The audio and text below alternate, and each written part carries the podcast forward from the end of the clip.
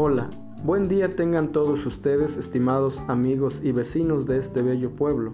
Reciban un saludo cordial de la Iglesia Filadelfia de Papatlazolco, del barrio Acatitla. Queremos compartir el tema más importante para todo ser humano, la salvación de su alma.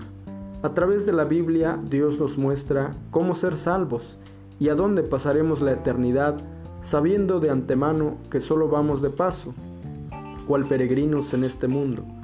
En el Evangelio según San Juan capítulo 3 versículo 16, porque de tal manera amó Dios al mundo, que ha dado a su Hijo unigénito, para que todo aquel que en él cree no se pierda, mas tenga vida eterna porque no envió Dios al mundo a su Hijo para condenar al mundo, sino para que el mundo sea salvo por medio de él. Y podríamos preguntarnos, ¿y por qué Dios querría salvarme a mí? Romanos capítulo 5, 19. Porque así como por la desobediencia de un hombre, la muerte se introdujo por primera vez en el género humano a causa del pecado, desde la caída de Adán y Eva, toda la humanidad somos pecadores. Por la obediencia de Jesucristo, todos podemos ser justos. Este fue el plan perfecto de redención. Romanos capítulo 5, 19 al 21. Porque así como por la desobediencia de un hombre, los muchos fueron constituidos pecadores, así también por la obediencia de uno, los muchos serán constituidos justos. Pero la ley se introdujo para que el pecado abundase, mas cuando el pecado abundó, sobreabundó la gracia, para que así como el pecado reinó para muerte, así también la gracia reine por la justicia para vida eterna, mediante Jesucristo, Señor nuestro. Hebreos 9, 27 y 28. Y de la manera que está establecido para los hombres, que mueran una sola vez, y después de esto el juicio.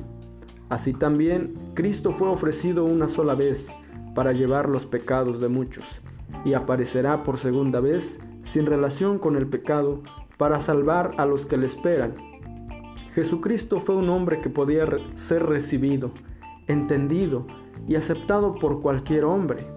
Hoy no está en la tierra, pero podemos aceptar a Jesucristo como redentor por medio de creer lo que Dios dice en su palabra. La fe en Jesucristo, que fue su creencia perfecta a la voluntad de Dios, es el puente que puede unir al hombre con Dios y como logro espiritual nos permite tener salvación. Efesios capítulo 2, 8 y 9.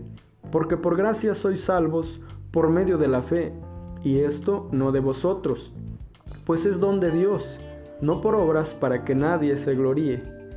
Que seamos perdonados por Dios, que tengamos paz y que seamos sanos físicamente Isaías 53, 5.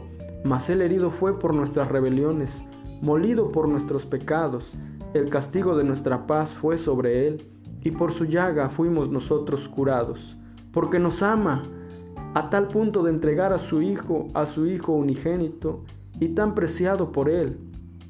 La palabra de Dios nos muestra cómo ser salvos, lo que tenemos cuando somos salvos, y dónde pasaremos la eternidad por lo cual, sí, este es su día y esta es su oportunidad, amigo. Confiese con su boca que Jesús es el Señor, crea que Dios lo levantó de los muertos y comience de corazón, con compromiso, a vivir una nueva calidad de vida. Porque con el corazón se cree para justicia, pero con la boca se confiesa para salvación. Pues la Escritura dice, todo aquel que en él creyere no será avergonzado. Amén.